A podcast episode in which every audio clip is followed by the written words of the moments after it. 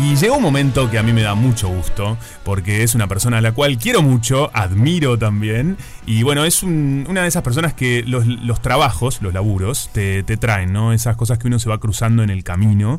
Y estamos hablando de David Matamoros, él es productor de cine, es director, eh, ahí ya lo están viendo por arroba también en YouTube, está en nuestro país porque es creador de una película que involucra a España, Argentina y Uruguay, y de la cual ya saben, porque acá en la audiencia de Rompepaga saben que fui parte y estamos hablando de astronauta, pero sobre todo estamos hablando de David. Gracias por estar acá, David. ¿Cómo andás? es un placer estar acá, estoy súper bien, súper feliz de volver a reencontrarte. De volver a vernos. Sí, sí, la última vez que nos vimos fue en el set de rodaje. Exactamente. Y he llorado, ¿eh? Desde entonces, os he hecho mucho de menos. y sí. Te puedes imaginar. Vos sabés que yo acá, la, audiencia acompañó mucho ese momento, porque yo, nosotros acá hacemos algo que, que a las, cuando vemos el 11 y 11 pedimos un deseo.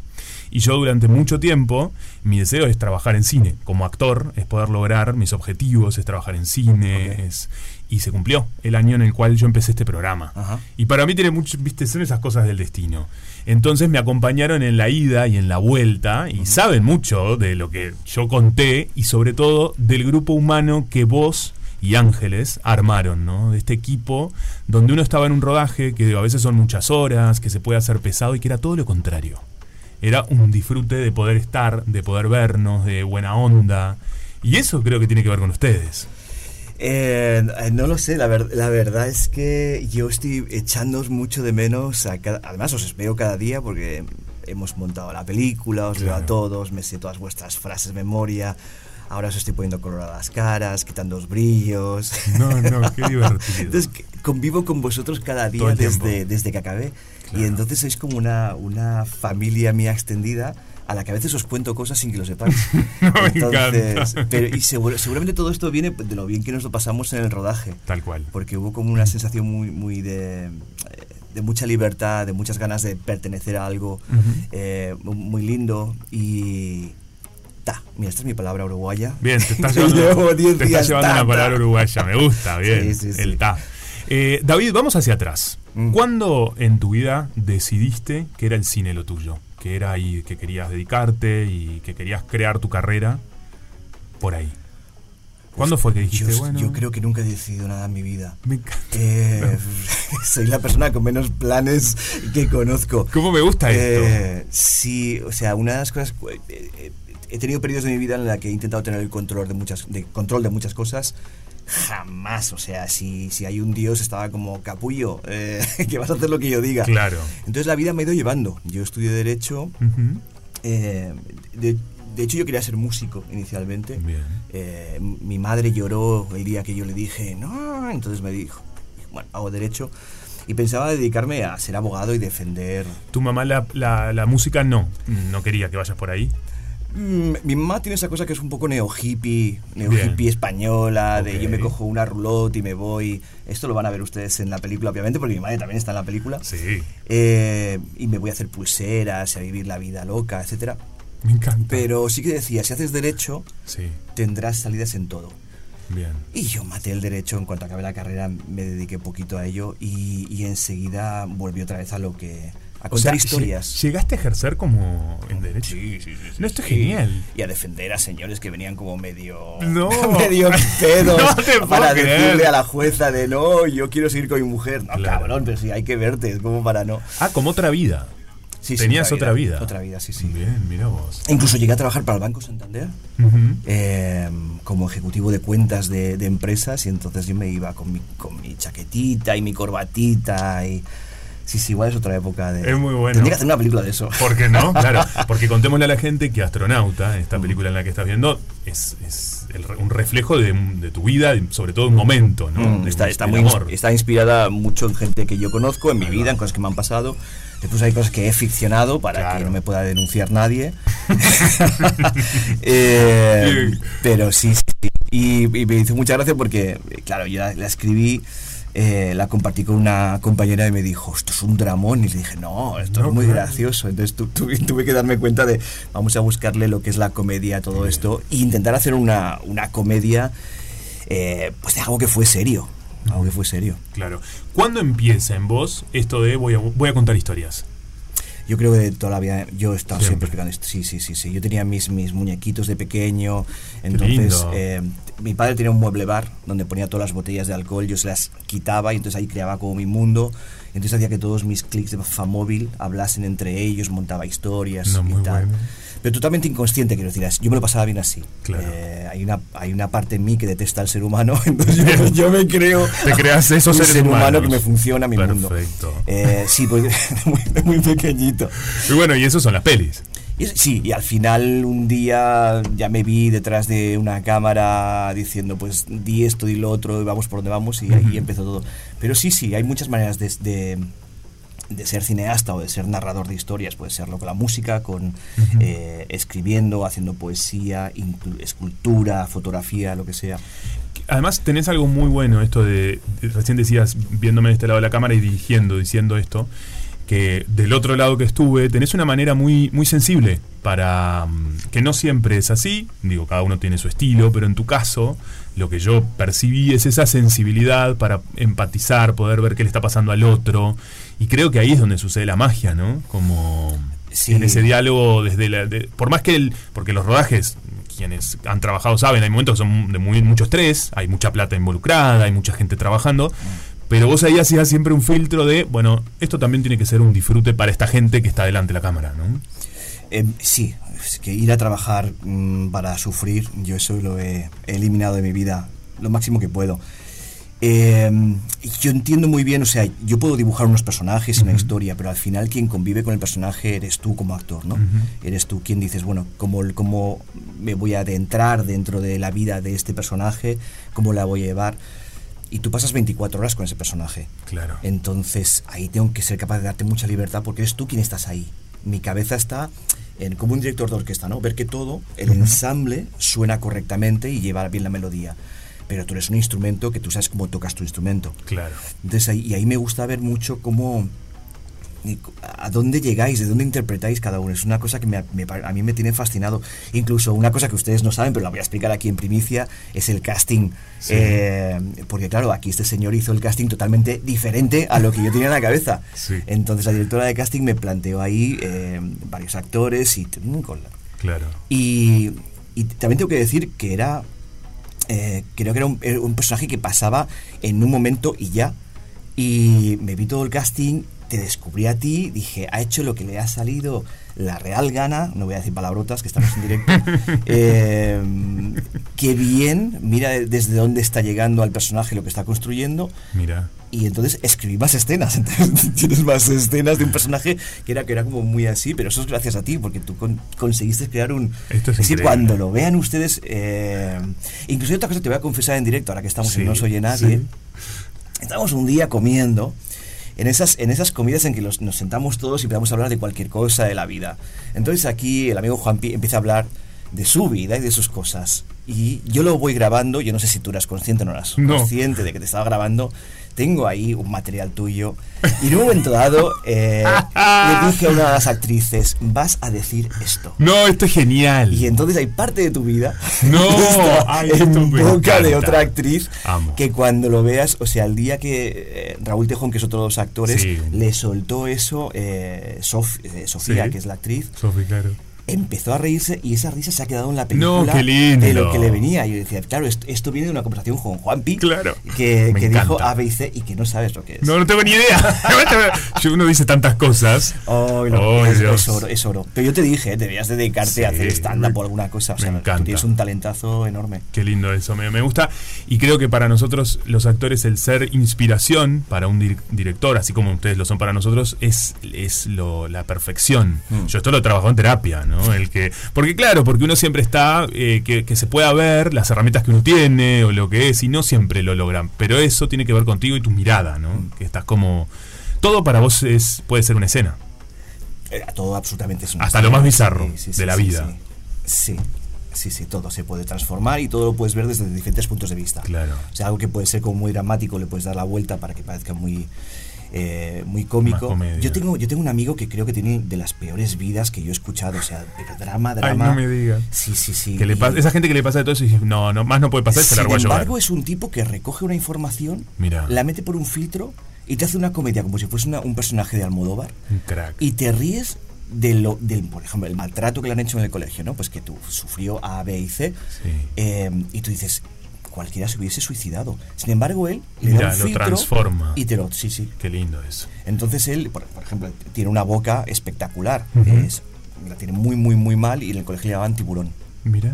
Entonces él considera que, bueno, pues tiburón está bien, pero va a ser, va a ser el tibu. El Entonces tibu, claro. acorta y entonces, hola, yo soy el tibu. Entonces es como buenísimo. Se lo apropió.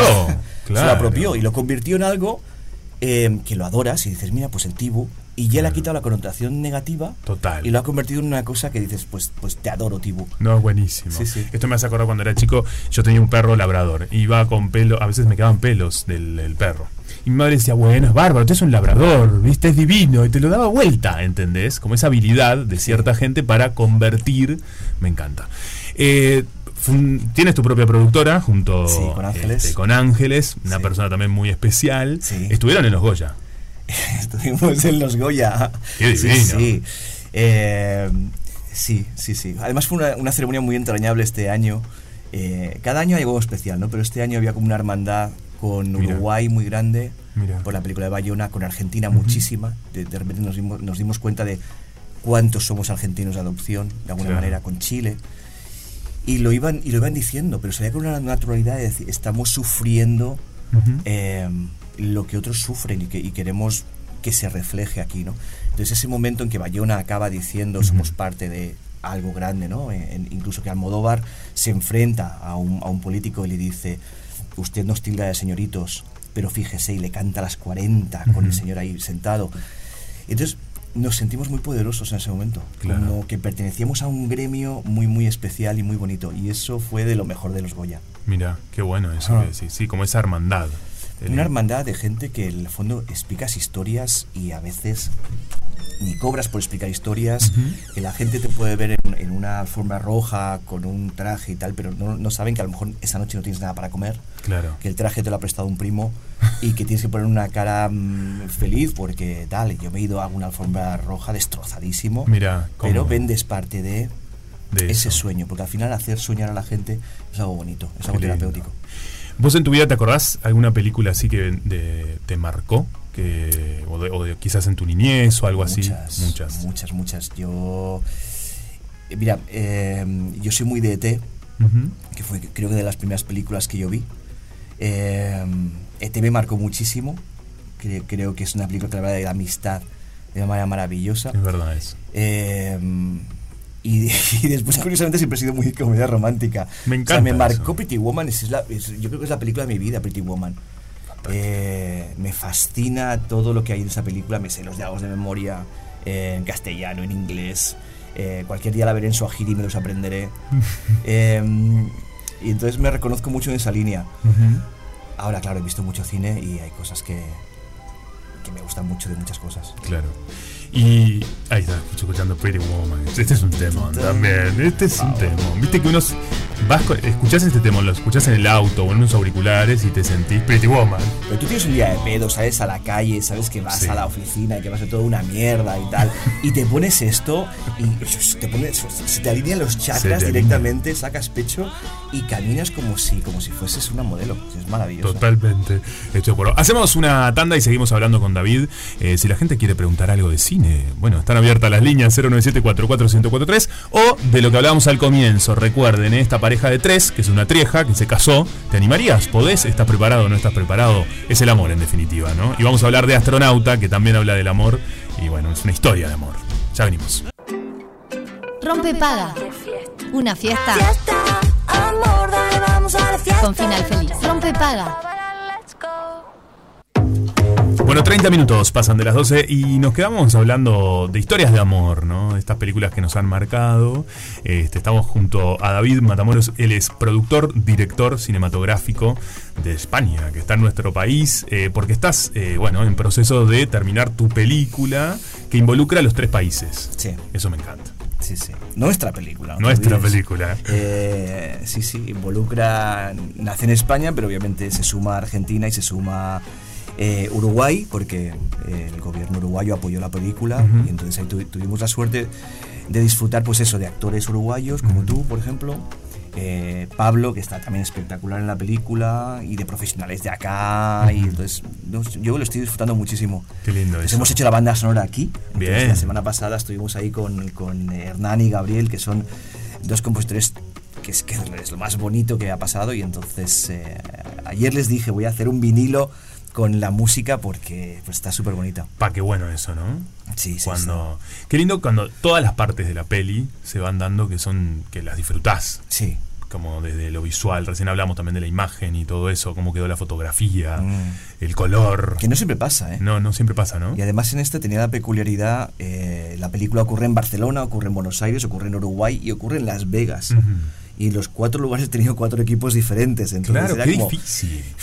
Yo cuando llegué a Las Vegas pensé, a ver cómo saco esto, eh, porque además cada uno era de un lugar diferente, nadie era de Las Vegas, uno venía de San Luis, el otro venía de Los Ángeles, el otro venía de no sé dónde.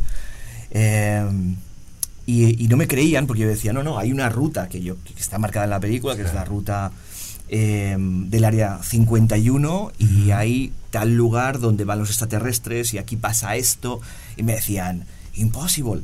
Imposible mis cojones. Imposible mis cojones. Sí, sí, acá- igual queda muy bien decir cojones acá Sí, porque bueno. no, lo, no lo decimos y queda muy internacional. Bueno, ustedes no lo tengan en cuenta. Y, y sí, sí, entonces empezamos a hacer ruta, hacer ruta y, Ujú. y entramos en el área 51, rodamos allí y, y fue- fueron momentos mágicos hasta que apareció un señor que sacó una pistola y nos quería echar de su no, restaurante. sí. del recinto. Sí, al parecer era, un- era un lugar donde habían ido a rodar eh, la película esta de... mm, una- hay una película con un extraterrestre que aparece. en- entonces eh, fue alguien de Hollywood, lo fotografió, hizo Ya todo no el le shooting gustó. y lo reprodujo en Los Ángeles. Claro. Entonces dijeron, no nos vuelva a pasar No, eso. que- que no pase más. Entonces cuando dijimos, no, pedimos a ver si nos dejan rodar y tal y cual, sacaron unas pistolas. No, Y ya digo, no se preocupe, no se preocupe. Yo me voy a otro sitio. Ya me voy, claro. Cuando empezamos hablábamos de, de tu mamá, que Mm. también aparece. ¿Qué, mm, cuando tu mamá empezó a ver tus trabajos, cuando es- esta mamá que quizás al principio lo del abogado, y qué sé yo, ¿qué, qué pasó ahí? ¿Cómo fue? Cuando vio las películas y vio que era un, tu pasión por ahí.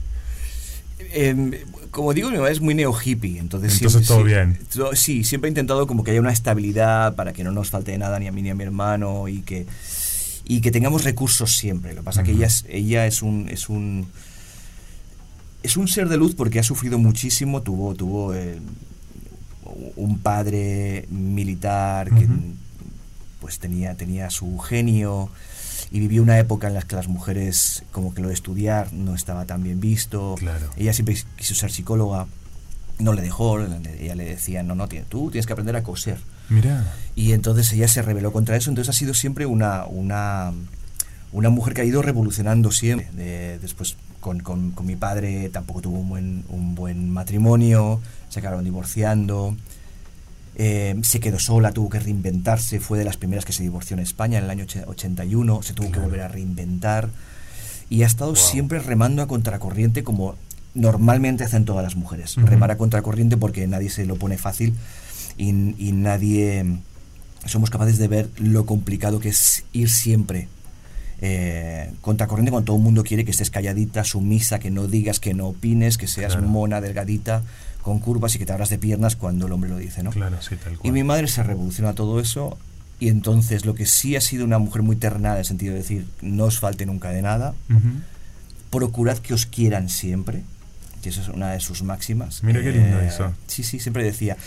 eh, habían cosas que, que decía y dice, quiero decir, porque continúa viva, ¿no? Pero ella decía, tú si aprendes a fregar platos, a escribir a máquina y a hablar inglés, no te faltará nunca nada en la vida. Y yo gusta. pensaba, pero alguna relación mía la ha salvado fregar los platos. Claro, obvio. Eh, El de, el de escribir a máquina capaz que hoy en día, pero bueno, Hoy en día no, pero bueno, pero bueno, la- Ah, claro, uno lo va adaptando, Claro, ¿eh? sí, al sí, cambio sí. de Entonces, los tiempos. Eso ya lo tenía muy claro. Entonces, y siempre decía, por favor, que ninguna de vuestras parejas se venga a quejar. Bien. Eso, entonces, mi hermano me la miraba así como diciendo pum pum. Y ahí se quedó un poco a fuego.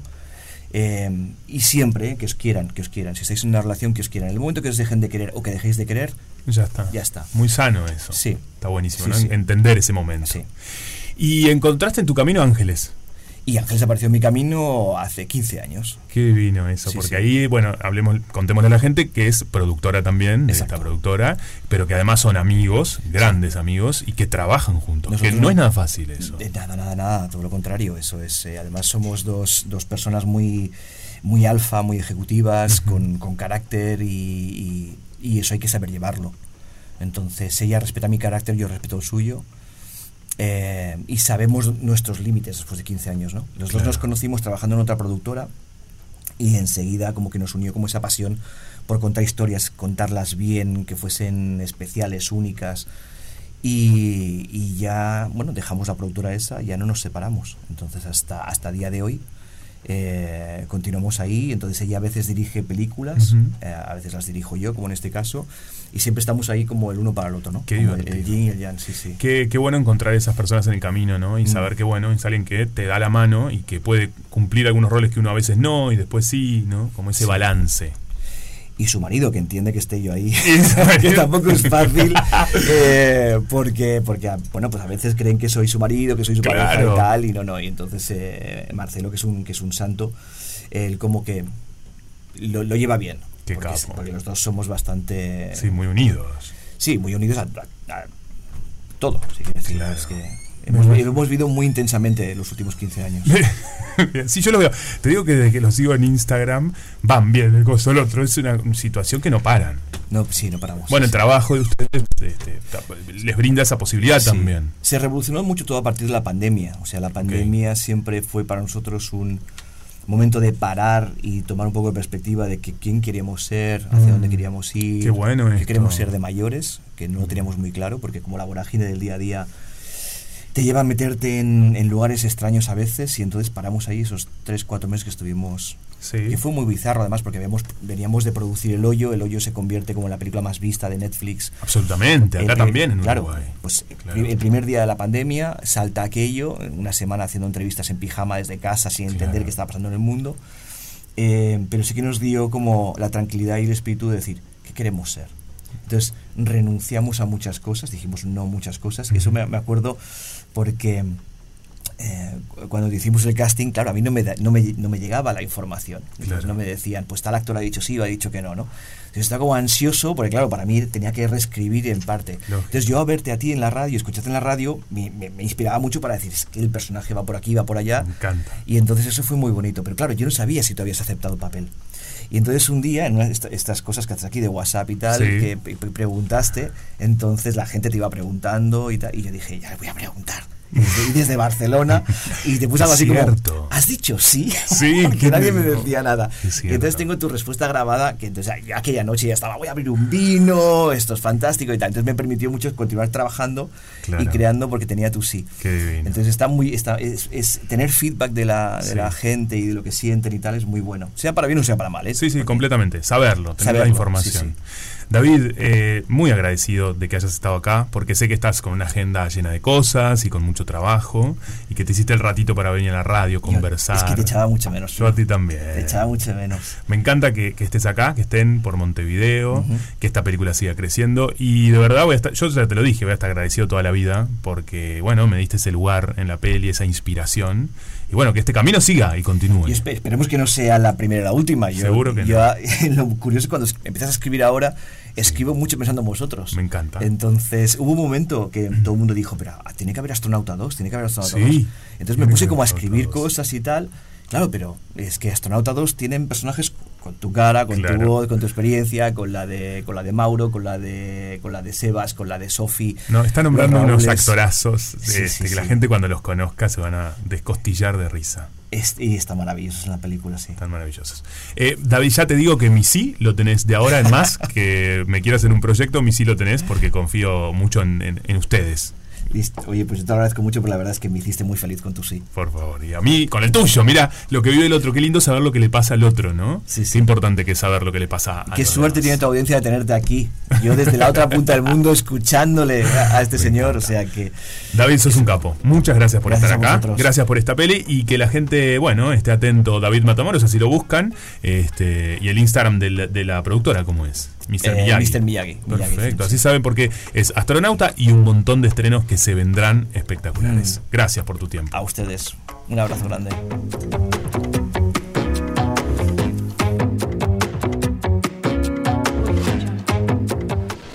Rompe paga.